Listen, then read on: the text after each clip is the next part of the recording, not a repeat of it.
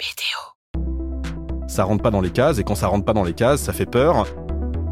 C'est curieux pour l'entrepreneur, mais j'aime pas le risque. Il y a plein de choses qui peuvent être faites. La question, c'est la façon de le faire.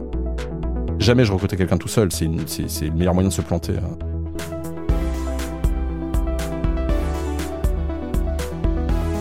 Bienvenue dans Coulisses de CEO, le podcast qui met à nu les dirigeants. Je suis Arnaud Naudan et dans chaque épisode, avec mes invités, on décrypte les challenges des leaders d'aujourd'hui et de demain. Bienvenue dans ce nouvel épisode de Coulisses de CEO. Aujourd'hui, nous avons l'immense plaisir d'accueillir un entrepreneur visionnaire, un leader incontesté, un véritable maître dans l'art du bootstrapping. On en parlera longuement. Bonjour Olivier Brouran. Bonjour Arnaud. Alors pour ceux qui ne connaissent pas Olivier, Olivier a été élu entrepreneur suisse de l'année en 2016 par EY, un peu de pub pour un concurrent, une fois n'est pas coutume, mais son parcours a commencé bien avant cette distinction, diplômé informatique de l'INSA Lyon en 96 puis de l'EM Lyon.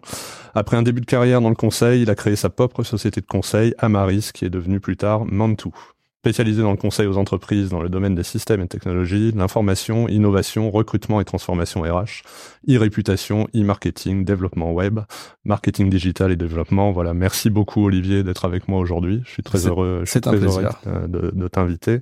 Euh, bah, peut-être déjà première question, si tu peux bah, me parler euh, avec tes mots de ton parcours et puis nous présenter ta société. Bah, tu en as déjà dit pas mal, donc euh, je vais rajouter ce qui éventuellement serait pas dedans, lyonnais tu vois, par exemple, puisque ça me, ça me mhm, tient à cœur.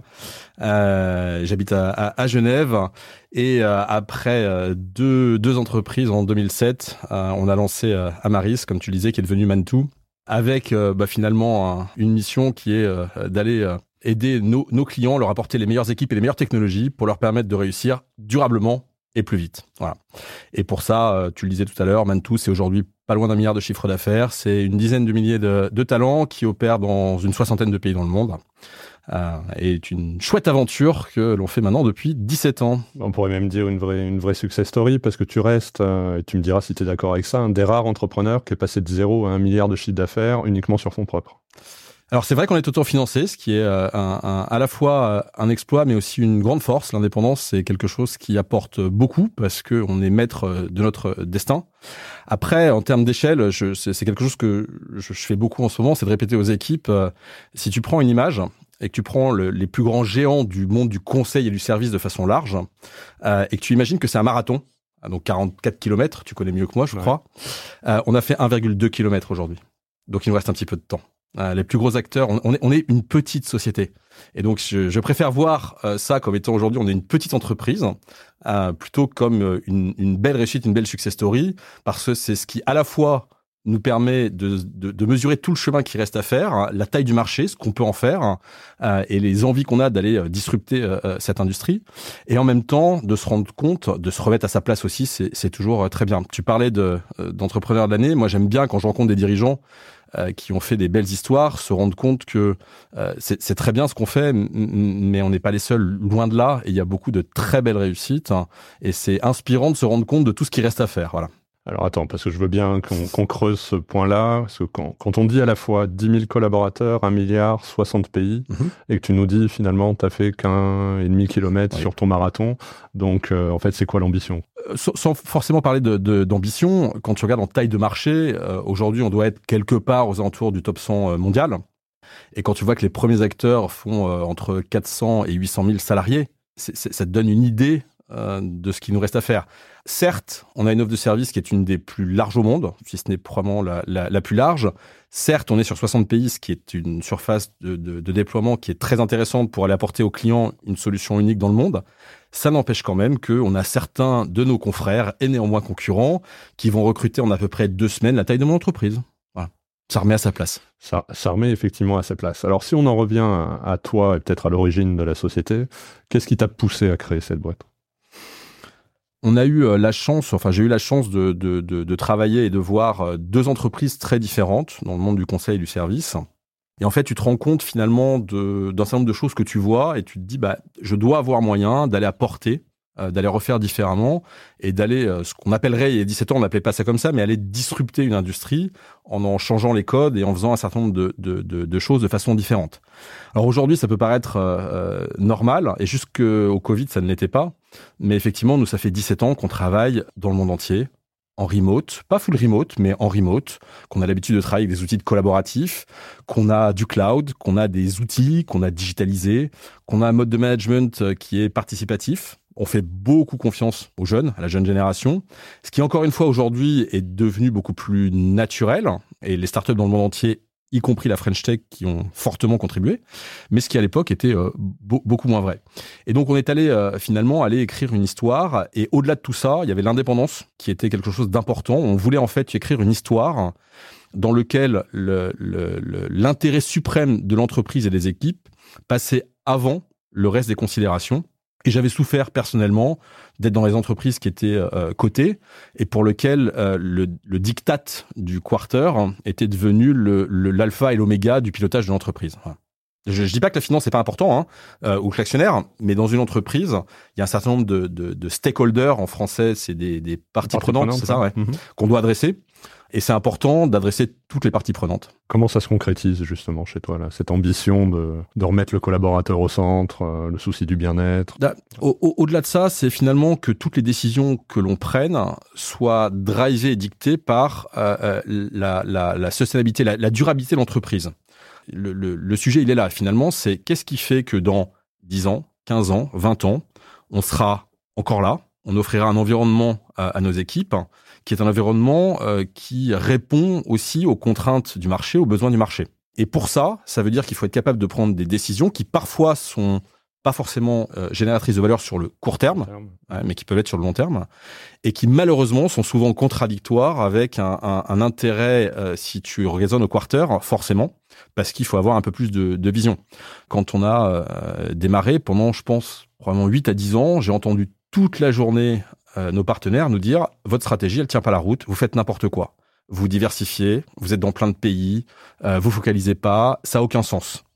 Jusqu'à ce que tu atteignes 8 ou 10 ans, où là on te dit ah, c'est vrai que c'était très visionnaire. Ah, c'est non, c'est pas visionnaire, c'est simplement ce qu'on a fait depuis le début, mais forcément comme c'était différent, ça rentre pas dans les cases et quand ça rentre pas dans les cases, ça fait peur et les gens n'ayant peur euh, de ce qui est nouveau et du changement, bah forcément c'est compliqué.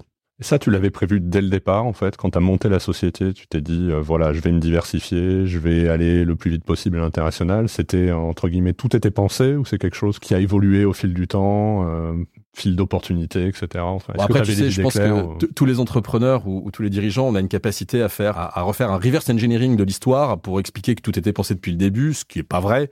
Il y a quand même une partie de choses qu'on avait euh, euh pensé qui souvent se reflètent après dans, dans tes valeurs. Je crois que j'ai retrouvé un, un, le slide d'une conférence que j'avais fait en 2008 sur lequel on expliquait qu'on serait 500 personnes dans 10 pays euh, à horizon 5 ans. Donc ça, c'est quelque chose qui était euh, très ancré. Donc la diversification, oui, pour une raison bête, c'est que je n'aime pas le risque. C'est curieux pour l'entrepreneur, mais j'aime pas le risque. Donc je veux pas dépendre euh, d'un secteur, je veux pas dépendre d'un client. J'ai trop vu d'entreprises disparaître parce qu'elles ne faisaient qu'un métier, qu'un secteur, qu'une activité. Donc ça, c'est déjà un premier driver, c'est je veux euh, une diversification. Parce que là encore, si on raisonne sur la durabilité de l'entreprise et qu'elle soit là pour longtemps et que donc les, les, les équipes soient en charge de leur destin, bah, il faut pas que tu puisses dépendre d'un client, forcément. Euh, il ne faut pas que tu puisses dépendre non plus d'un aléa sectoriel ou de marché, ce qui arrive tout le temps. C'est mécanique. Donc la, la, diversification, ça a toujours été euh, mmh. dans, dans, dans l'ADN euh, de l'entreprise. L'international, d'abord parce que ça me plaît, mais aussi parce que ça, ça, ça permet d'adresser une demande de globalisation du monde qui, a 17 ans, été extrêmement marquée, qu'il est encore aujourd'hui, même si aujourd'hui on a une, localisation euh, forte et un, rapprochement du, consommateur au producteur, on va dire, pour plein de raisons, y compris écologiques, mais pas que. Mais le fait d'offrir une solution dans le monde euh, aux clients et les accompagner dans le monde entier, c'est un vrai avantage. Est-ce que c'était ce que tu voulais faire? Est-ce que quand tu es sorti de l'école, tu es diplômé? Ou même avant cela, est-ce que tu voulais être entrepreneur? Est-ce que tu voulais être dans le service aux entreprises? Qu'est-ce que tu voulais faire quand tu étais petite? Je crois que quand j'avais 7 ou 8 ans, je voulais être boulanger-pâtissier, tu vois, alors que j'aime pas cuisiner en plus et que je cuisine pas. Donc euh, comme quoi ça veut rien dire. Euh, j'ai dût vouloir aussi être pilote de chasse, ça c'est vrai. Euh, ce que j'ai pas pu faire puisque j'avais pas le, le, le, les yeux qui allaient bien pour faire ça. Mmh. et puis je crois que j'aurais pas eu non plus le niveau pour aller faire Super Hero ou, ou l'Insta tu sais, c'est toujours, euh, as, maintenant, tu as des copains qui te disent, oui, euh, c'est vrai, quand tu étais euh, en, école d'ingénieur, c'était évident, je crois pas. Objectivement, je crois pas. Je, je moi, ce que j'aime, c'est faire des, des, des, projets, tu vois, c'est mener des projets avec des équipes. Et finalement, tu peux le traduire en tant qu'entrepreneur, mais ça aurait pu être aussi dans d'autres sujets. Et j'aurais pu très bien le faire en restant dans une entreprise. C'est ce que je faisais avant et ça me plaisait vraiment, pour le coup. Et souvent, d'ailleurs, les gens confondent l'esprit d'entreprendre, de faire des projets, l'intrapreneuriat avec être entrepreneur, qui est un métier qui n'a rien à voir, mais vraiment rien à voir. Euh, parce que l'entrepreneur le, encapsule la gestion de projet, l'esprit d'entreprendre, l'équipe, etc. Tout ça, ça l'encapsule. Mais il y a une dimension très particulière à l'entrepreneur que tu, qui, encore une fois, c'est pas fait pour tout le monde. Parce que c'est un métier qui est, euh, tu es très isolé, euh, où tu passes ta vie à avoir des difficultés. Donc il faut aimer ça, il faut être, faut être quelqu'un de très positif pour ça, parce que ta journée en tant que dirigeant d'entreprise, alors c'est pas que l'entrepreneur, hein, mais quand tu euh, tu le sais aussi, quand tu es numéro 2 d'une entreprise au numéro 1, c'est pas exactement pareil. Il y a une différence assez fondamentale. La différence, c'est que bah, tout le monde compte sur toi. Et donc, entrepreneur, tu rajoutes en plus des difficultés ou des dimensions euh, financières, d'implication personnelle, de gestion du stress, etc., qui fait que aujourd'hui, on pousse beaucoup de, en tout cas, la nouvelle génération, euh, beaucoup ont envie d'être entrepreneur. Moi, je pense que c'est pas fait pour beaucoup de monde et qu'on confond euh, euh, ça avec le fait de se réaliser dans une entreprise qui te donne un cadre pour aller créer des projets, t'épanouir et faire des choses. Et que parce que nous, entreprises, on a raté quelque chose dans les 20 dernières années, on a raté de mettre un cadre qui soit plus, un cadre de liberté d'esprit d'entreprise et moins statutaire aux équipes, la réponse apportée par les générations qui arrivent, c'est je vais être entrepreneur. Alors qu'en fait, la vraie réponse, c'est je veux un cadre qui me permette de m'épanouir dans mon travail, de comprendre ce que je fais, pourquoi je le fais, à quoi ça sert, comment je peux impacter, etc., etc. Moi, il y a quelque chose qui m'a frappé, et je le dis souvent euh, en interne. Aujourd'hui, si tu regardes les, promotions d'HEC, les diplômés d'HEC, tu as un diplômé sur deux qui part dans l'entrepreneuriat à impact. Alors je sais pas ce que ce, comment, enfin quelle conclusion on peut en tirer, mais je me dis euh, d'un côté c'est une bonne chose parce qu'il y a une prise de conscience sur euh, les enjeux de demain. De l'autre je me dis mais comment est-ce qu'on va réussir à trouver un business euh, à tous ces gens qui vont arriver dans l'entrepreneuriat? Et, comme tu disais c'est un métier qui est très compliqué, tous ne vont pas réussir. Donc comment est-ce qu'on va gérer finalement ce problème? Comment est-ce qu'on peut les ramener dans l'entreprise parce qu'on a quand même besoin qu'il y ait des, gens qui viennent qui viennent dans l'entreprise. Et puis le deuxième point, et c'est toi qui m'avais dit ça. Qu'est-ce que j'ai dit comme bêtise? Non, non, au contraire, tu vas voir. Euh, tu sais, moi j'ai fait euh, donc j'ai fait un MBA à HEC. Je pense que la moitié de la promotion est partie dans l'entrepreneuriat, avec un discours à HEC qui, je pense, masquait un peu cette réalité. Jamais on nous a dit que l'entrepreneuriat était si difficile que ça. Et donc je pense que ça, plus tout ce qu'on peut voir dans les médias, tout ce qu'on peut entendre sur les réussites des grands entrepreneurs, euh, laisse penser que finalement l'entrepreneuriat c'est facile et que si vous lancez que vous avez une bonne idée, bah ça va marcher. Et donc la dernière fois qu'on s'est rencontrés, tu m'as donné une statistique que je connaissais pas, qui était euh, que j'ai plus de chances de gagner deux fois au loto d'affilée que de créer une licorne. Et alors je pensais pas que c'était à ce point-là en fait. Oui, bah t'as pas loin, il doit y avoir 1000 licornes dans le monde. Et encore, ça, c'était le chiffre de 1000 licornes avant l'hiver de la tech. Donc, je pense qu'aujourd'hui, euh, ça reste encore plus discutable dans le monde. Hmm. Mais, mais encore une fois, c'est bien aussi euh, d'avoir un contexte dans lequel les gens peuvent euh, se lancer, imaginer, tester, et, et, et c'est une bonne chose. Sur l'impact, là, c'est encore un autre sujet. C'est que de toute façon, en tant que dirigeant, et tu es bien passé pour le savoir, aujourd'hui, pas intégrer ces facteurs d'impact de ton entreprise sur le monde, c'est aussi stupide que si 30 ans avant, t'intégrais pas le fait qu'il faut suivre ton cash et ton EBIT, quoi. Mm. Ça fait partie des, des, des dimensions euh, euh, aujourd'hui qui sont là. Et c'est pas une question de croyance personnelle ou pas, c'est pas le sujet. Le sujet, c'est en tant que dirigeant, si tu n'adresses pas ça, tu fais une erreur de management parce que tu pourras plus recruter, tu pourras plus vendre à tes clients, tu pourras plus euh, avoir de fournisseurs qui bossent pour toi. Donc c'est normal d'adresser ces problématiques-là qui sont celles du monde dans lequel on vit aujourd'hui. Et ça, on est, encore loin du compte, hein, honnêtement. Et je, trouve la manière dont tu le présentes. Moi, je le fais comme ça. Hein, quand je parle des, des clients, c'est effectivement de dire, nous, on est devenu société à mission. Je vous dis pas que c'est le meilleur moyen. Je vous dis que vous soyez convaincu ou pas. De toute manière, si vous êtes un dirigeant d'entreprise, responsable et que vous voulez juste pérenniser votre activité, effectivement, euh, intégrer la durabilité dans votre business model parce que effectivement, euh, vous aurez plus accès au marché, vous allez perdre du client et donc vous allez mourir si vous le faites pas. Mais ça, je pense qu'il y, a encore assez peu d'entreprises et d'entrepreneurs qui ont qui ont pris conscience du, du bah, degré d'urgence. Nous, nous aujourd'hui, euh, pour à peu près 25% de l'évaluation d'un client, je parle dans les grands comptes dans le monde, de savoir si on est habilité à travailler avec un client, 25% de l'évaluation, c'est sur nos critères. Hmm. Je crois que la semaine dernière, on vient, on a, on a gagné un, un, un contrat, un gros contrat, euh, je sais plus euh, de quel montant, par défaut, parce qu'en fait, on est les seuls qui respectons les critères euh, de diversité, qui, qui, qui, étaient dans le deal, de le bid, peut-être une dizaine d'entreprises qui postulaient, et on était les seuls à respecter les critères de, de, de durabilité, euh, d'impact, de, de, diversité, d'inclusion. Euh, voilà. Et donc c'est le travail que chez nous fait Constance Névoret, euh, qui est la, la CEO Little Big Connection avec les, les, les équipes euh, derrière.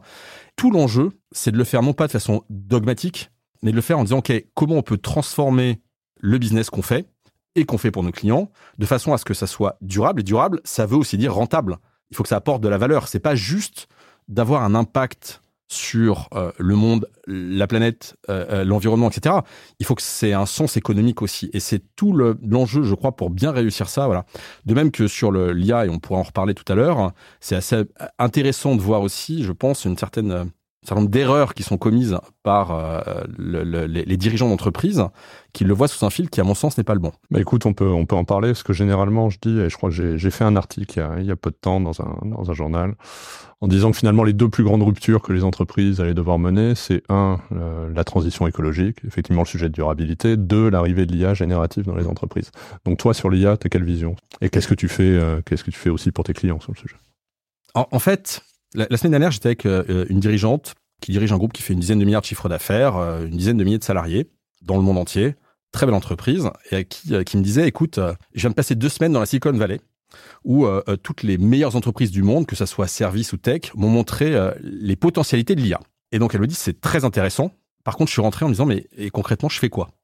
Et elle me dit, en fait, on m'a montré ce que éventuellement je pourrais faire pour transformer le core business de l'entreprise pour que dans euh, cinq ans, mon métier soit différent. Mais au quotidien, euh, je vois pas de différence. Et donc, la première question que je pose aux dirigeants en général, c'est est-ce que tu te sers de l'IA générative, que ce soit DALI, ChatGPT, Bard, Claude, tout ce que tu veux, modulo législation?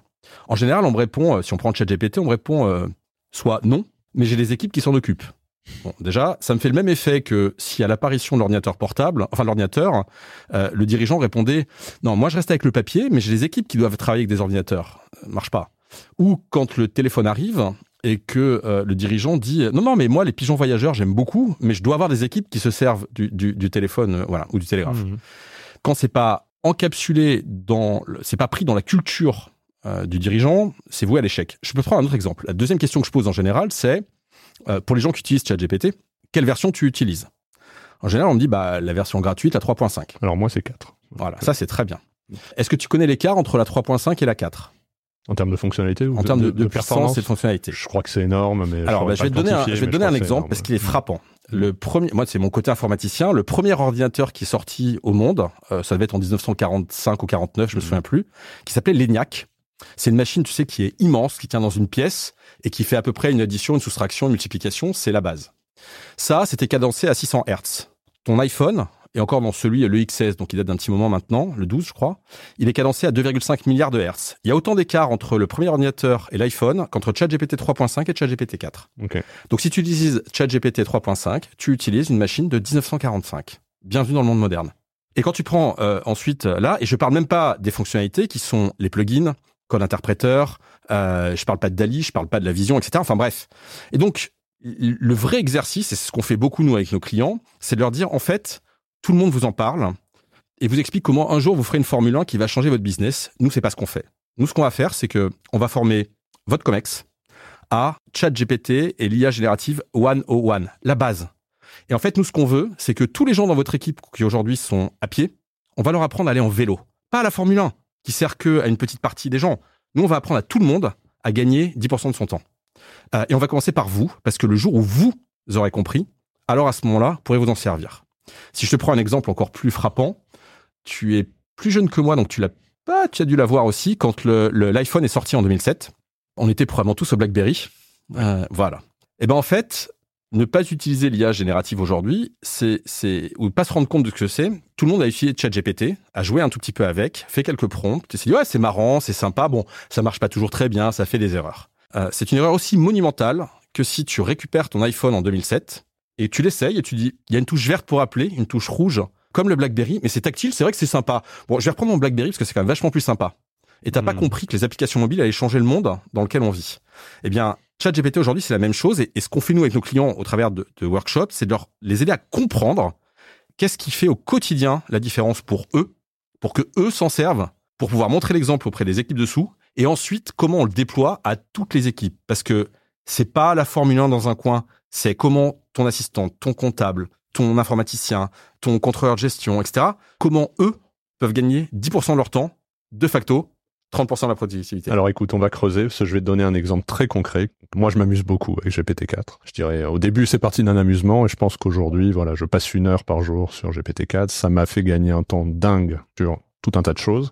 Et donc j'arrive un matin euh, en réunion de Comex et je dis euh, bon, on déploie GPT-4 sur les PC de 2000 collaborateurs de BDO France. Et donc je te laisse imaginer la réaction de certaines personnes dans le Comex, qui est effectivement problème de sécurité. En plus, on a un cabinet d'audit, on a des données confidentielles, RGPD, enfin la totalité. Ce qui est vrai. Euh, ce qui est vrai. Et effectivement, ils sont dans leur rôle aussi. Mais euh, tu répondrais quoi aujourd'hui Parce qu'il y a toujours, et je vois dans, dans beaucoup d'entreprises, chez certains clients, des gens qui ont interdit hein, l'utilisation euh, de l'IA générative. Euh, tu leur dis quoi aujourd'hui à ces gens? Leur dis qu'ils ont à la fois raison et en même temps tort. C'est-à-dire qu'ils ont raison parce que la réalité, c'est que si tu utilises une version ChatGPT ou, ou un autre à qui tu confies les données, la réalité, c'est que c'est effectivement public. C'est vrai. Donc c'est sûr que tu peux pas confier tout et n'importe quoi de tes clients, ça serait catastrophique. En revanche, il y a moyen de créer des instances euh, dans, dans ton environnement qui te permettent d'utiliser un outil d'IA générative sans pour autant aller donner les données à tout le monde. Au passage, on est nous euh, actionnaires de Mistral.ai, euh, mhm. qui euh, euh, vient de sortir son premier POC, avec pour ambition d'aller concurrencer ChatGPT en Europe, et justement en travaillant sur ces sujets de confidentialité. Mais de façon large, et c'est ce qu'on fait avec nos clients, c'est aussi de leur montrer comment tu peux créer un environnement dans lequel tu vas, par exemple, être capable d'interroger ta base de connaissances et de discuter avec ta base de connaissances. Comment tu pourras, par exemple, travailler sur le transcript d'un call center pour pouvoir ensuite le benchmarker avec tes procédures standards et la façon d'aller euh, faire un, appel, un call, etc. Donc, il y a plein de choses qui peuvent être faites.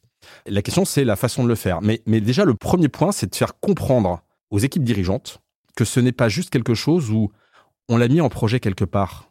C'est quelque chose que tu dois toi aussi intégrer, comme on a intégré le téléphone mobile, comme on a intégré l'ordinateur. Moi, je me souviens quand, euh, dans une de mes précédentes entreprises, je dirais pas laquelle, le DG d'entreprise, quand il faisait un rendez-vous, il avait une secrétaire, et j'utilise le mot secrétaire à dessein, qui lui imprimait ses mails pour un rendez-vous. Comment veux-tu, quand tu recrutes des gens qui arrivent sur le marché, qui ont un laptop, qui ont un, iPhone, comment veux-tu t'identifier à la culture dynamique de l'entreprise? C'est pas possible. Eh ben, c'est exactement la même chose avec l'IA générative. Et c'est tout l'exercice qu'on fait. Et on a, on a construit un, maintenant un workshop qu'on déploie massivement auprès des COMEX avec des use cases, des cas concrets pour montrer. En fait, le but du jeu, c'est le vendredi, tu te dis à quoi ça sert? Le lundi, tu dis c'est bon, j'ai compris. Il faut vraiment y aller fort. Après, la question que tu poses, c'est comment je le fais pour pas faire courir de risques à mon entreprise et notamment aux données que je possède, qu'elles soient en interne ou mes clients. Et là, y a, y a, ça, se traite. Mais une fois que la démarche est enclenchée, c'est une question d'exécution technique. Elle n'est pas si complexe que ça. Moi, en fait, je me suis dit, ça sert à rien de l'interdire parce que déjà, en termes d'image, c'est déplorable et bon, ça, ça correspond pas à la personne que je suis moi. Et de toute manière, mes collaborateurs, je préfère les former et leur dire, bon, de toute manière, on sait que vous allez l'utiliser. Ça sert à rien qu'ils mettent, qu'ils mettent GPT-4 sur leur ordinateur perso et puis qu'ils l'utilisent à des fins pro. Donc, de toute manière, on pourra pas le contrôler. Autant l'encadrer, former les, il, former il, people. Il vaut mieux éduquer puisque de toute façon, euh, c'est exactement la même chose que rien d'interdit aujourd'hui euh, tes équipes d'aller imprimer les documents, de se balader dans le train avec et de le laisser auprès de tout le monde. En plus. Donc, il vaut mieux les éduquer sur attention quand tu es dans le train, d'avoir un filtre, par exemple, mhm. et de faire attention parce que dans le train, les, tous les gens qui sont derrière toi regardent ton écran. Mhm. C'est à peu près la même chose. je suis d'accord. Alors, c'est justement si on en revient au rôle du, du CEO, si on revient à toi, comment est-ce que ton rôle a, a évolué au fur et à mesure que la société grossissait Enfin, je pense que déjà sur cette partie croissance, qui plus est dans un secteur, tu vois, si je devais comparer à mon secteur, arriver à faire une telle croissance 100% en organique, pense déjà ça appelle un certain nombre de questions. Et finalement, aux, différentes étapes de développement de la société, est-ce que ton rôle est toujours resté le même ou est-ce que ça a vraiment changé en fonction que l'entreprise grossissait? Non, ça a beaucoup changé. Parfois, ça a changé parce que moi, j'ai changé. Des fois, parce qu'on m'a dit, Olivier, ça serait bien que tu changes et que tu arrêtes de faire ce que tu fais à juste titre par ailleurs. Merci euh, Étienne, euh, notre DRH, ou Jean-François, ou Marc Corentin, euh, ou les autres. globalement, d'abord tu fais, ensuite tu fais faire, ensuite tu formes des gens pour faire, après tu défais, après tu refais. et ça, ça fait déjà pas mal de phases de jobs différents.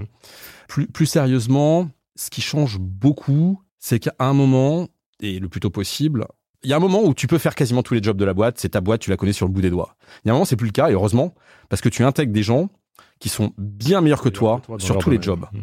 Et donc, à un moment, une fois que tu leur as transmis ce que tu connais, bah, finalement, c'est eux qui t'apprennent et tu sers éventuellement de miroir, de challenge. Moi, ce que je trouve vachement euh, euh, intéressant, c'est quand tu as recruté quelqu'un et qu'en fait, il vient te voir en disant Attends, j'ai une question à te poser. Il parle trois minutes. Il dit, Merci pour la réponse. T'as pas ouvert la bouche.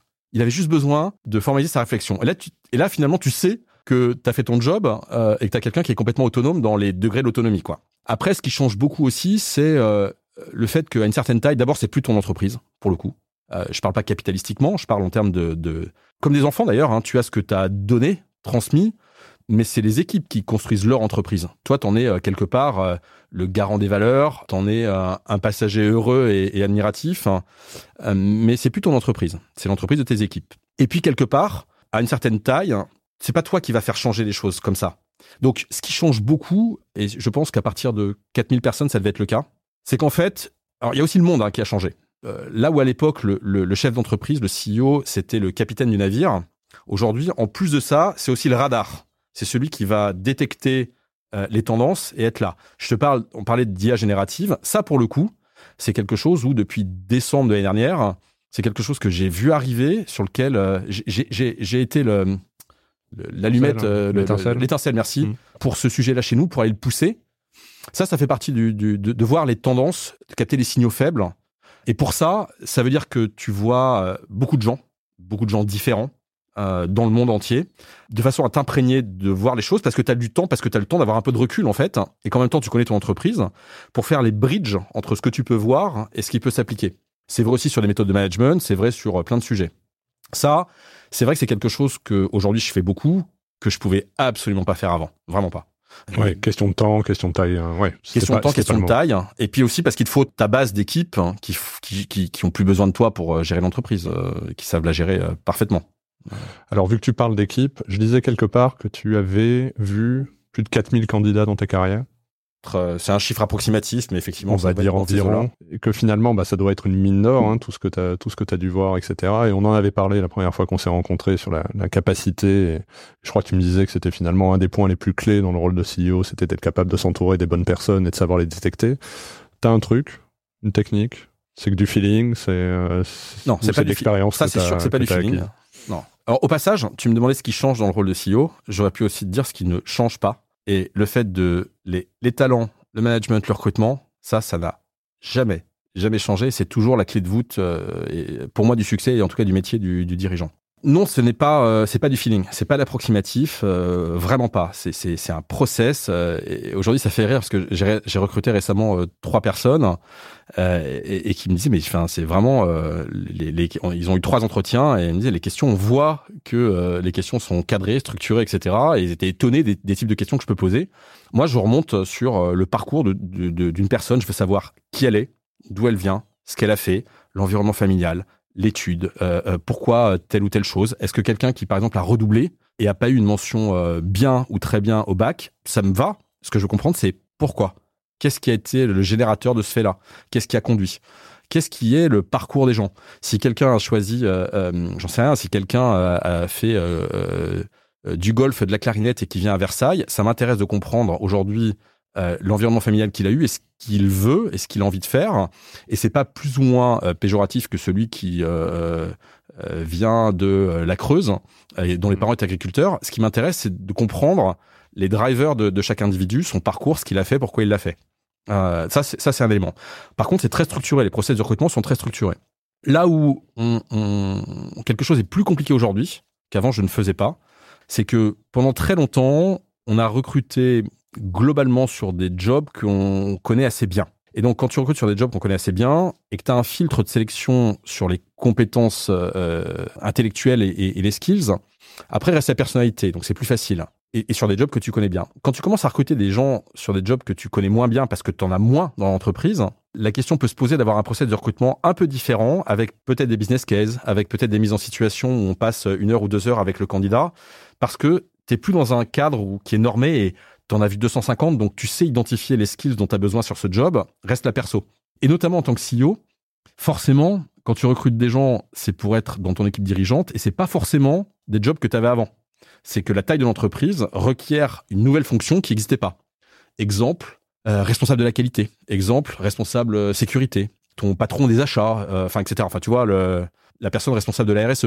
là, tu es dans un champ qui est nouveau et donc, du coup, les process sont différents. Mais en tout état de cause, on y passe du temps, beaucoup de temps, et de comprendre tout le parcours des individus. Et c'est toi qui fais ces recrutements-là Tous ces recrutements clés, etc. Il y a quelqu'un qui les, qui les fait avec toi, tu fais d'autres personnes les voient Ah oui, c'est jamais un recrutement tout seul, il y a toujours trois personnes, toujours trois entretiens. Euh, jamais, euh, jamais, jamais, je recrutais quelqu'un tout seul. C'est le meilleur moyen de se planter. Hein. Et tu arrives à écouter, euh, par exemple, toi, tu as un avis positif sur un recrutement euh, et les deux autres personnes, là, tes adjoints, voient et sont sceptiques. T'arrives à écouter, t'arrives à laisser tomber. Tu, si tu veux, vu, que les équipes avec lesquelles on travaille ont probablement fait à peu près autant d'entretiens que moi, euh, Jean-François a dû en faire, mon associé, euh, qui est le DG du groupe, a dû en faire peut-être un peu plus que moi. D'ailleurs, il est, très très bon en recrutement.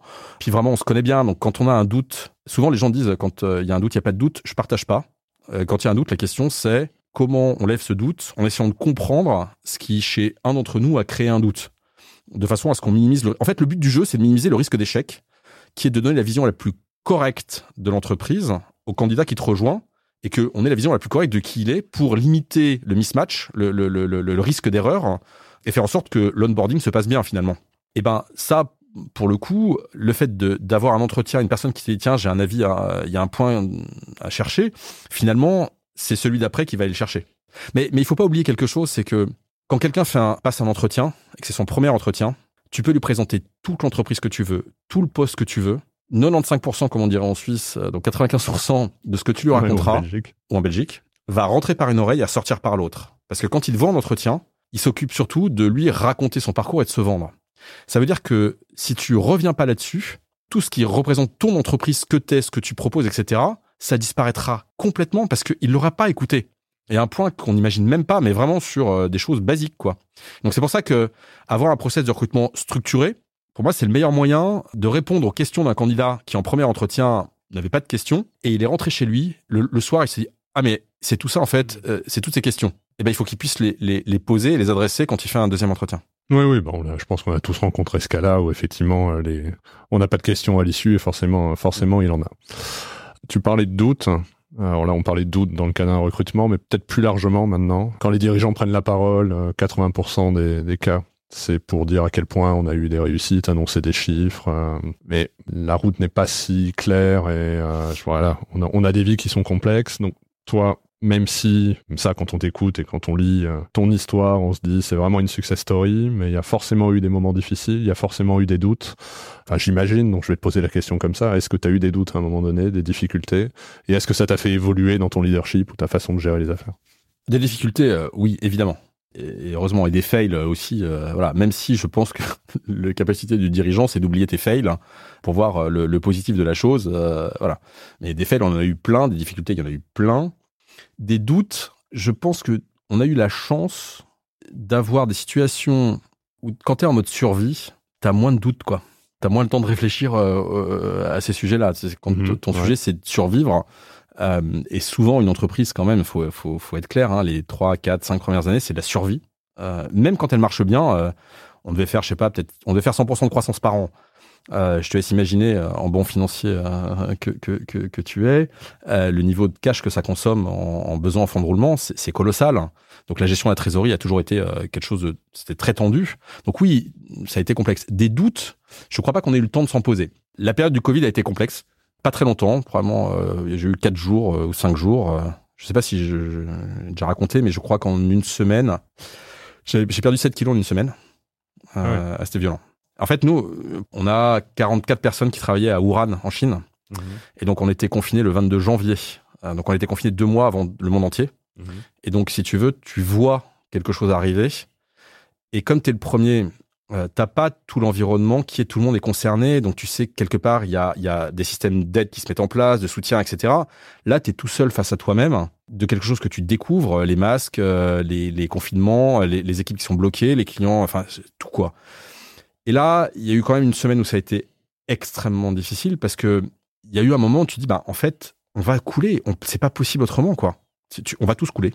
Et, quand ça fait 13 euh, ou 14 ans que c'est ton entreprise et que tu te bats pour ça, ouais, c'est, c'est, c'est c'est complexe. Alors ça a duré quatre jours. Hein. Après, euh, On je est sais quatre pas- jours difficiles là, visiblement. Ouais, ouais, c'est quatre jours pas, compl- Ouais. ouais, pas simple. Mm. Ouais, ouais, je crois que c'est à peu près la seule fois. euh, euh, c'est la seule fois où vraiment j'ai été physiquement affecté. Euh, L'autre fois, c'est quand euh, mon fils aîné, euh, euh, on m'avait expliqué, il avait trois mois, que on savait pas s'il avait le SIDA ou la leucémie, tu vois. Mm. Mais en dehors de ça, euh, je, je- en général, je suis plutôt. Plutôt résilient. Il y a, il y a un sujet en fait dont on parle en ce moment qui est l'esprit critique. Et je trouve que j'ai pas réussi euh, sur ce sujet-là à donner suffisamment la culture d'esprit critique aux équipes.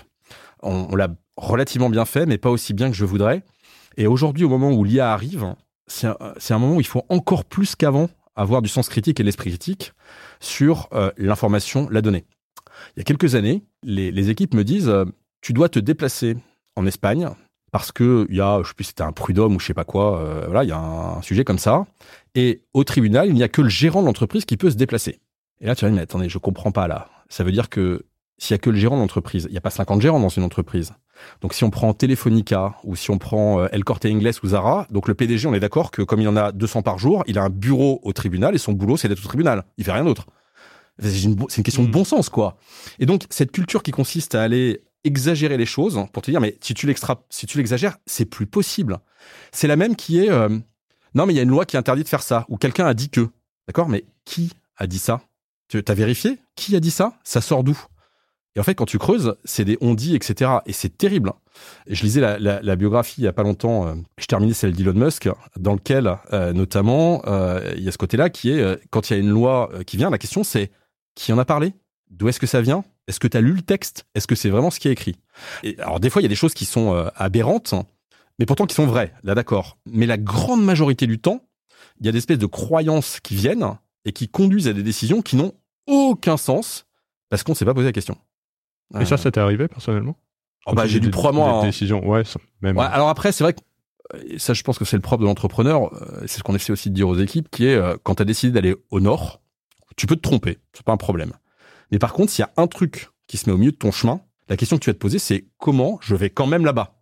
Et donc de dire non mais comment je, fais pour que ça, ça soit voilà. Et donc tu as tendance à quand quelqu'un te met un obstacle, à dire non mais ça c'est pas possible. Comment on enlève cet obstacle? De temps en temps, il reste, tu es obligé de contourner. Mais la majorité du temps, finalement, c'est des on dit, des euh, peut-être que et qui n'ont aucun sens ou des lois qu'on t'invente, ou des règles qu'on t'invente, qui quand tu les poses sont, ridicules. C'est tout simplement ridicule. De même que euh, il y a pas longtemps, euh, on me disait, on peut pas être fournisseur parce qu'il faut que le capital soit majoritairement détenu par des femmes de l'entreprise. Mhm. Donc j'ai d'accord. Donc majoritairement, ça veut dire que soit c'est 50-50, et donc comment ça se gouverne une entreprise, soit c'est 51, c'est-à-dire qu'il y a une loi qui explique que les femmes peuvent diriger le monde, dans le monde. Je veux dire, ça n'a pas de sens. Mhm. Et d'ailleurs, au passage, le client qui te dit ça, donc on est d'accord que 51% de son capital, c'est des femmes. Et en fait, tu te rends compte que c'est pas vraiment ça, évidemment. C'est qu'il y a une initiative qui tend à promouvoir les fournisseurs qui potentiellement sont diversité, inclusion, féminin. Mais il peut pas y avoir un environnement dans lequel ton capital doit être détenu par des femmes. Ça Mhm. n'a pas de sens. Et, des exemples comme ça, il y en a plein. Et c'est toujours, il y a toujours un fond de vérité. Mais quand tu le creuses, c'est pas exactement la même chose. Et c'est ce qui fait que bah, tu passeras sans problème au lieu de contourner euh, et de perdre un temps fou à contourner. Et donc ça, je peux, je dois reconnaître que là-dessus, j'ai pas réussi. euh, et c'est un travail qu'on fait en ce moment, à aller euh, transmettre ça dans une culture qui infuse jusqu'au bas de l'organisation. Mais on va y arriver, hein. On va y arriver. Mais c'est un travail. Mais c'est un travail. Je crois que c'est ce qu'il y a de plus dur, hein, d'arriver à insuffler des choses qui vraiment impriment dans toute l'organisation, Ouais. globalement. Parce Ouais. que c'est bien d'avoir, nous, des convictions, mais Ouais. euh, comment est-ce qu'on les décline dans l'entreprise, c'est euh, c'est fondamental. Oui, tu, voilà, le bâton de pèlerin et la communication du dirigeant. C'est ça. Voilà. C'est ça. Tu, tu, tu l'évalues d'ailleurs à combien, ça, dans, dans, dans ton temps, ça? Le management, animation des équipes, communication en interne? Oh, je te dirais que talent, management, recrutement, c'est 50% du temps. 50%. C'est Mm. 50% du temps. En fait, à chaque fois quelqu'un te dit j'ai un problème, j'ai eu encore hier, hier matin, en disant en fait tu peux tourner tout ce que tu veux, cherche pas, passe ton temps à recruter la bonne personne, sinon tu vas passer des heures à patcher le- la personne qui fait pas bien le boulot, tu vas passer des heures et des heures et des heures à le patcher, passe le même temps à recruter la bonne personne, et comme par miracle, le jour où il est recruté, t'as plus jamais de problème. Il faut trouver la bonne. Il faut se séparer éventuellement de la personne qui fait pas bien le job. Pas forcément séparé, parce que souvent, quelqu'un qui est en situation d'échec, parce qu'il est dans, une, dans un rôle, c'est pas pour autant qu'il serait pas successful dans un autre Dans un rôle. autre rôle. Et donc, Mhm. le vrai sujet, mais ça c'est un problème de courage managérial qu'on a tous, malheureusement, hein, moi le premier je l'ai eu aussi, c'est d'aller mettre les gens là où ils sont bons, et ils apportent de la valeur, même si eux pense être capable de faire autre chose. Et là, c'est compliqué. T'as aussi des gens qui sont parfaitement lucides. J'en ai, je, je, je, je, je, je prends un drink tout à l'heure euh, avec quelqu'un de chez nous qui exactement m'a dit, euh, nous a dit, euh, tiens, je veux te voir parce que je suis pas la bonne personne pour faire ce job. Moi, je suis bon là-dessus, là-dessus, là-dessus. Comment on fait pour trouver un truc où je puisse m'épanouir dans le groupe en faisant ça? Ah, Ça, c'est facile. Ce qui est plus compliqué, c'est celui qui veut être, je sais pas moi, le dirigeant d'une activité, alors qu'en fait, il n'en est pas capable. C'est pas là qu'il est bon. Hmm. Et là, il va falloir lui expliquer pourquoi toi tu penses que c'est une bêtise et faire en sorte qu'il te fasse suffisamment confiance pour savoir que si tu le fais, c'est pour son bien. C'est pour le bien de l'organisation, mais c'est pour lui aussi en fait. C'est pas pour le punir ou pour euh, lui cacher le fait que tu veux pas lui donner une responsabilité en fait. Hmm. on voit bien. Olivier, j'aimerais euh, bah, qu'on attaque un dernier volet qu'on n'a pas encore abordé, euh, celui de ton équilibre global et un peu ta philosophie de vie. On n'avait pas forcément discuté dans le détail, mais tu as eu une activité en tant que dirigeant, enfin tu as une activité en tant que dirigeant qui est extrêmement chargée, tu as fondé une entreprise avec le succès dont on vient de, discuter, tu es également très investi dans l'entrepreneuriat, je crois que tu es euh, dans les, premiers business angels de France. J'imagine que ça te prend du temps aussi. Tu as une vie de famille, tu as des passions, etc. Comment tu gères tout ça? Alors, on en revient à ce que je disais, quand tu recrutes les bonnes personnes, c'est extrêmement facile. Donc si tu prends, tu prenais l'exemple de mon, de mon fonds de venture, moi j'y passe 5% de mon temps au grand maximum parce que j'ai quelqu'un qui s'en occupe et qui est très très bon. Et donc le fait d'avoir les bonnes personnes au bon endroit, euh, c'est vrai que ça aide quand même pas mal. Ça c'est le premier point. Déjà, s'assurer d'avoir des gens euh, euh, de très bon niveau et de qualité, c'est quelque chose qui fait vraiment la différence. J'ai eu la conjonction, tu vois, je te parlais du rôle du dirigeant. La semaine dernière, j'ai un dirigeant d'entreprise qui m'a fait une remarque et je l'ai croisé avec une remarque que m'avait fait mon fils que je trouvais assez intéressante parce que on parlait d'un podcast que tu connais qui est Mathieu Stéphanie, mm-hmm. dont le slogan c'est on a la moyenne des gens qu'on fréquente.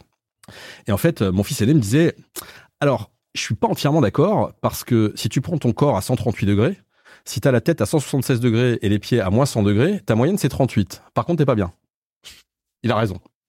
Et en fait, c'est Apple. Et, et, en même temps, j'ai croisé un dirigeant qui me disait, on n'est pas la moyenne de ce qu'on fréquente, ou en tout cas dans une équipe, c'est pas la moyenne de l'équipe qui compte, c'est le plus petit dénominateur commun qui va tirer vers le bas l'équipe. Et c'est quelque chose que j'avais pas forcément euh, intégré, qui est c'est vrai.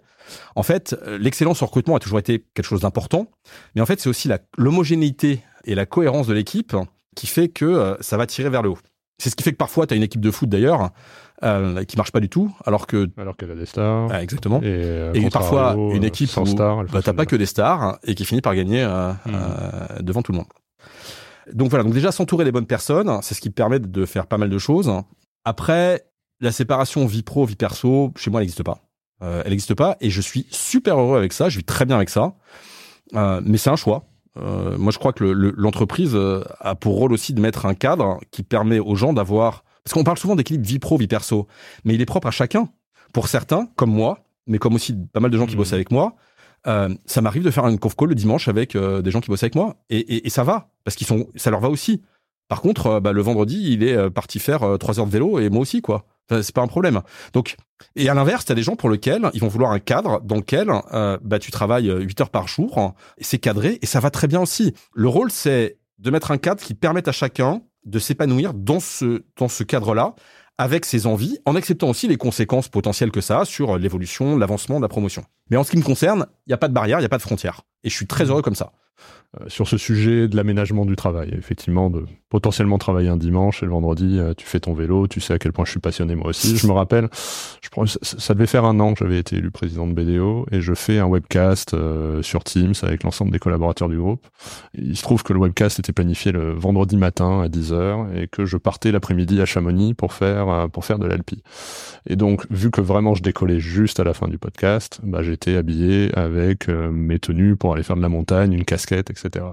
Et je me rappelle d'une réaction d'un de mes associés qui me dit non mais euh, non tu peux pas faire ça, il y a tous les collaborateurs du groupe, etc. Et je pense que d'un côté si on veut promouvoir euh, bah, ce type de, et tu sais à quel point moi je suis attaché au fait que les collaborateurs vivent de leur passion, fassent du sport, etc. Ça arrange. Moi j'étais très à l'aise avec ça. Après certains pourraient dire oui euh, Olivier tu tu fais ça, mais parce que tu es le patron de l'entreprise, tu peux t'organiser. moi, dans tel métier, dans tel pays, je peux pas faire ça. Tu as des contraintes après opérationnelles euh, qui fait que c'est pas possible. C'est vrai que euh, je vois rarement euh, le dirigeant d'une entreprise le samedi ou le dimanche. Encore que en faisant du vélo, ça arrive. Mais mais oui, c'est vrai parce que c'est les contraintes opérationnelles. C'est vrai que quand tu fais du service client ou du support, mécaniquement, tu as une fenêtre de tir qui est contrainte par ça. Ça n'empêche quand même que moi, je crois à la responsabilisation des, des équipes. La motivation est un levier qui est énorme, énorme. Et quelque part, quand on laisse un cadre qui permet aux gens d'être plus flexibles, euh, c'est mieux. Quand on a des gens qui habitent euh, euh, et qui mettent une heure et demie pour aller le matin à leur travail mmh.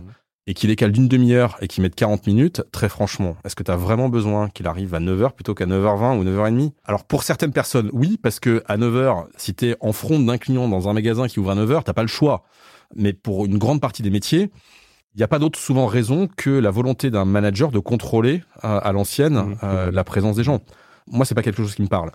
C'est sûr qu'après, en tant que dirigeant, c'est probablement plus simple, même si euh, voilà. Non, ce à quoi il faut que je fasse très attention, euh, mais je suis pas le seul. C'est effectivement moi, je, je, je, travaille beaucoup et les mails envoyés euh, le samedi à 2 h du matin ou le dimanche à 2 h du matin, c'est pas terrible. Donc il faut hmm. apprendre à faire des envois programmés et décalés. Tu, je rebondis sur ce que tu viens de dire parce que je trouve ça aussi intéressant du du manager, enfin voilà, sur la délégation en fait et la culture managériale, tu vois, le, côté un peu à l'ancienne, à l'ancienne euh, du manager qui veut contrôler.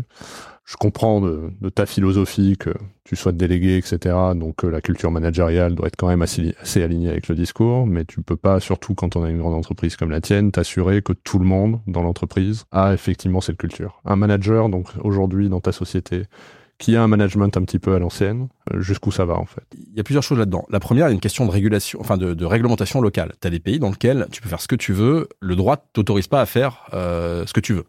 Ça, c'est déjà plus compliqué. une fois que tu as mis ça de côté, il y a quand même un ADN euh, dans l'entreprise qui fait que un comportement qui serait anormal, assez rapidement, quand les équipes sont brassées, ça se voit. Et donc, de facto, euh, il y a une espèce d'autorégulation qui va se faire parce que quelqu'un qui a un comportement qui est euh, ça statutaire à l'ancienne, ce que tu veux, il y a quand même un moment où ça finit par se voir parce que c'est anormal. C'est exactement comme euh, si tu as, as 10 moutons noirs et un mouton blanc, tu peux te poser la question de qui est le père du mouton. quoi. Mmh. si tu as la mmh. moitié-moitié, ça se voit moins tout de suite. Mmh, bien sûr. Ouais. Tu sais, on a, on, s'est transformé en société à mission, on veut mettre en place des, une culture managériale qui est différente. Je suis pas à l'abri que j'ai un de mes associés qui, qui soit pas dans cette capacité à se transformer, en fait, ou qu'est-ce que tu fais de cette personne, en fait, à un moment donné. Je suis pas en train de faire passer un message, là, à ceux qui nous écoutent en interne, mais, euh, mais un peu quand même, tu vois, enfin, c'est, un vrai sujet. Il y a, y, a, y a quelque chose que, qu'on apprend à nos équipes en, en management qui est la méthode SVP. Alors, ça marche bien en français, ça marche moins bien en anglais. je sais pas si tu la connais. Non. Savoir, vouloir, pouvoir. Quand on est poli, quand on demande quelque chose à quelqu'un, on lui demande s'il vous plaît, SVP. S'il le fait pas, c'est soit il sait pas, soit il veut pas, soit il peut pas. Euh, S'il sait pas, c'est de ta faute parce que c'est à moi, coach, de lui montrer comment on fait, de lui expliquer. S'il peut pas, c'est qu'il a pas les outils et les moyens. Euh, typiquement, tu demandes à quelqu'un de passer les coups de fil, il n'a pas de téléphone, c'est un peu de ta faute mmh. aussi. Et après, il reste le vouloir. Le vouloir, il y a un point qui dépend de moi, c'est est-ce que je t'ai expliqué pourquoi on doit faire ça? À quoi ça sert Le but, le purpose. Si ça, je l'ai fait et que tu veux pas, bah, à un moment, qu'est-ce que je te dise hein? C'est que t'en as pas envie, que t'es contre, on arrête, quoi. Ok. bon. Voilà. Mais avant, avant ça, c'est SVP, savoir, vouloir, pouvoir. Où est le problème? Et 9 fois sur 10, c'est quand même souvent, euh, il y a, je sais pas, peut-être une dizaine d'années, on a un, sujet sur le recrutement. Et ce sujet-là nous coûte euh, grosso modo 700 euh, 000 euros à chaque fois par an. Donc ça coûte un petit peu d'argent. Et à l'époque, on était, je sais pas, on devait peut-être faire 30 millions de chiffre d'affaires, tu vois la personne qui s'occupait de ce projet-là euh, me dit ouais, j'y arrive pas, les équipes IT veulent pas développer, ça avance pas, etc., etc. Et donc, je passe un coup de fil. Une heure plus tard, le truc était développé. Et euh, la personne en question vient me voir en disant ah, c'est vraiment dégueulasse, toi c'est le patron, tu demandes un truc, c'est fait dans la minute, etc. Et il y avait à côté mon DSI qui dit non, c'est pas du tout ce qui s'est passé. J'étais là quand Olivier a passé le coup de fil. En fait, il a expliqué le même problème que toi, le même, mais il a juste expliqué ce que ça coûtait, pourquoi c'était important et en quoi ça pouvait changer les choses. Et en fait, c'est expliquer le pourquoi. Alors, sur, ce coup-là, j'étais, la personne était plus jeune que moi. Enfin, tu vois, c'est normal, c'est mon, mon job, quoi. Mais souvent, on oublie d'expliquer aux gens, quand on demande quelque chose, pourquoi c'est important et à quoi ça sert et les impacts. Quand quelqu'un euh, euh, a un management statutaire, veut pas changer, etc., la réalité, c'est que s'il change pas, de toute façon, plus personne de la nouvelle génération voudra bosser avec lui. Ça n'arrive, il va se retrouver tout seul. Et donc, à moins d'être Superman, il pourra pas faire le boulot de ces dix personnes dans son équipe. Ça mmh. n'arrivera pas. Après, il a peut-être pas envie de changer. C'est la vie.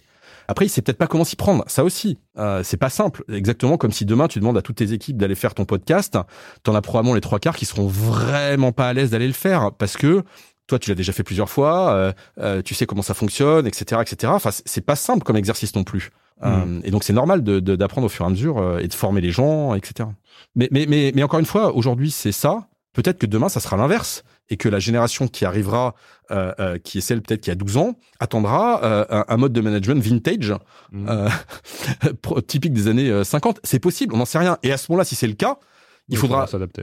Exactement. Mmh. Et le vrai sujet, il est est-ce que je fais ce qui correspond aux besoins de l'entreprise à l'instant? Et puis, est-ce que je suis aligné avec? Parce que tu as aussi le droit de dire moi, j'ai pas envie c'est respectable, mais à ce moment-là, t'assumes. Est-ce qu'on peut dire que c'est une des qualités peut-être principales ou, une des grandes qualités d'un dirigeant, c'est cette faculté à s'adapter justement à un environnement qui change et qui change de plus en plus vite? Tu serais d'accord avec ça?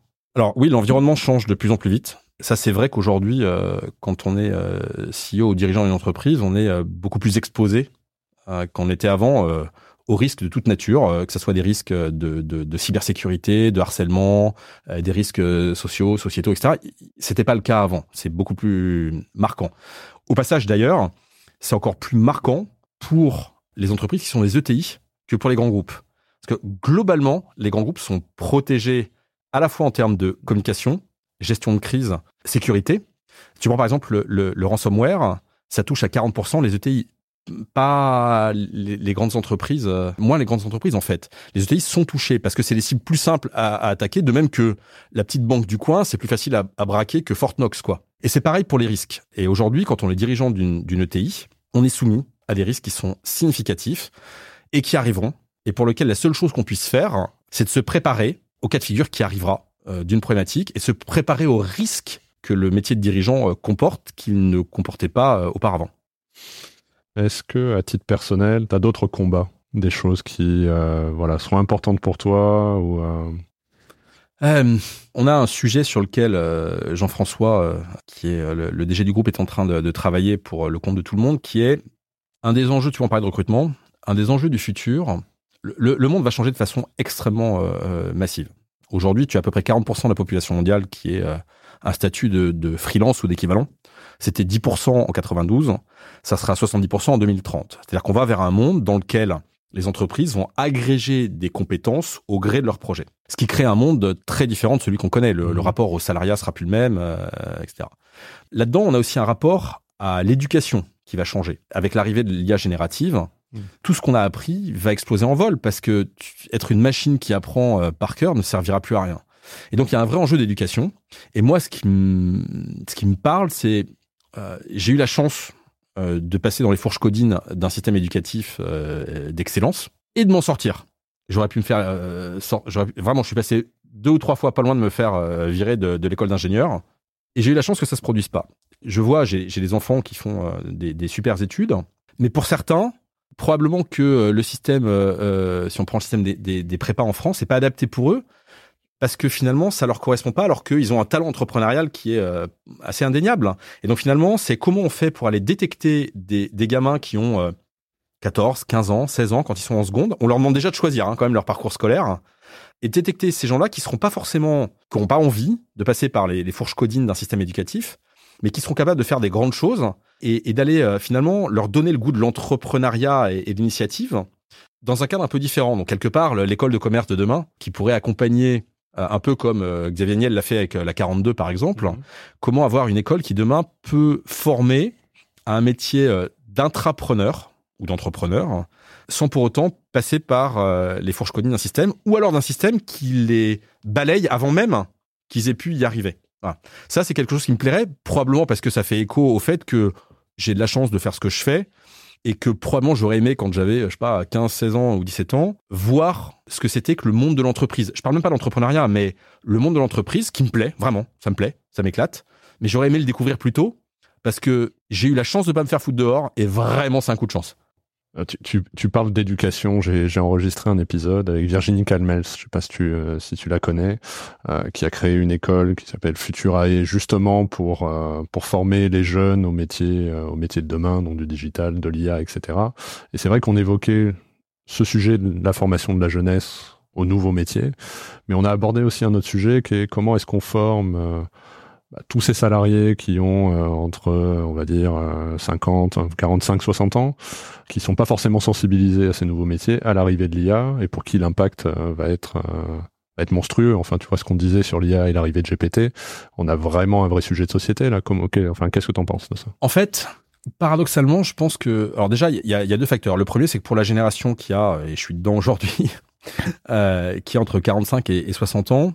Une chance extraordinaire euh, qui est qu'il y a une carence sur le marché du travail qui est significative à cause du papy boom qui est devenu, enfin du baby boom qui est devenu le papy boom, qui fait que déjà il y a plus d'emplois. Donc ça c'est déjà pas mal. Mmh. Et ensuite je crois en plus que la, maturité apportera quelque chose. L'autre chance, l'IA générative, c'est pas une technologie. C'est assez impressionnant et à comprendre, ce n'est pas une tech c'est pas la même chose que d'apprendre à se servir de, euh, de ton iPad, euh, d'un outil digital. Ça n'a rien à voir avec de la tech en fait. Au contraire, c'est une question de, mindset, de compréhension de comportement. Alors c'est vrai que ça touche à des changements d'habitude, mais quelque part, c'est le changement pour moi structurel de société, le changement sociétal le plus important qui soit, qui ne soit pas la technologie. Et ça, c'est quelque chose de nouveau. Et c'est pour ça justement que pour tous les dirigeants, c'est finalement assez simple quand on comprend ce que c'est de se rendre compte que c'est pas de la technologie. beaucoup de gens imaginent, et si t'en parles avec euh, tes parents ou euh, j'ai plus de grand-mère, mais euh, à l'époque, quand j'expliquais, j'essayais de m'expliquer à ma grand-mère ce que je faisais il y a 15 ans, on laisse tomber, c'est incompréhensible. Mmh. Là, en fait, sur l'IA générative, tu peux montrer ce que ça permet de faire quand, j'en sais rien, ta mère veut faire une soirée pour inviter ses copines, et eh ben comment elle peut faire son flyer et son invitation avec un truc super sympa, avec la vidéo, etc. Juste en, parlant, en discutant en fait. Mais c'est une façon d'approcher les choses. Ou comment euh, tu peux aller rechercher de l'information, en compiler, etc., etc. C'est vraiment, euh, on n'est pas sur un sujet de tech, et c'est ça qui est radicalement différent. Donc je pense que pour cette génération-là, qui intégrera ça, ça va être assez passionnant parce que justement, ça permet de ne pas être décroché par ce qui est plutôt décrochant aujourd'hui et qui fait que euh, nos parents euh, euh, sont un peu paumés quand les enfants sont, sur Snap et Insta et partagent le groupe WhatsApp. Quoi. Allez, pour finir, un projet vélo bientôt? Le dernier qu'on a fait était vraiment sympa. Il y a trois semaines, on est parti avec une quinzaine de copains. On a fait le Pico Veleta. C'est à Grenade. Tu mhm. pars de 700 mètres, tu montes à 3300 mètres. complètement désertique. 2700 mètres de montée de suite, c'était vraiment très, très, très, très sympa. Ouais, voilà, vous l'aurez compris, Olivier est un grand cycliste, on a partagé. Non, je suis pas un grand cycliste. J'en fais beaucoup, c'est pas pareil. c'est une énorme nuance. Allez, il faut bah, savoir c'est sur quoi on est bon et c'est sur quoi on n'est pas bon. J'en fais beaucoup, mais non, je suis pas bon. Bah écoute, ça c'est une bonne leçon de CEO, ça aussi. Savoir où on est bon et savoir où on n'est pas bon. Voilà, j'espère que tout le monde aura trouvé ce podcast intéressant. Moi j'ai passé un super moment. Merci encore Olivier et je te dis à très bientôt. Merci Arnaud. Puis j'imagine qu'il faut noter le podcast 5 étoiles. Exactement. Et en parler à plusieurs personnes autour de vous. Abonnez-vous, notez le podcast 5 étoiles, parlez-en autour de vous. Merci encore et à bientôt. Merci beaucoup, bonne journée. Merci beaucoup d'avoir écouté cet épisode de Coulisses de CEO. Je vous donne rendez-vous la semaine prochaine avec un nouvel invité. Pour ne manquer aucun épisode, abonnez-vous sur votre plateforme d'écoute préférée et partagez l'épisode parce que le podcast, finalement, c'est comme les valeurs d'une entreprise, ça se partage. Bitte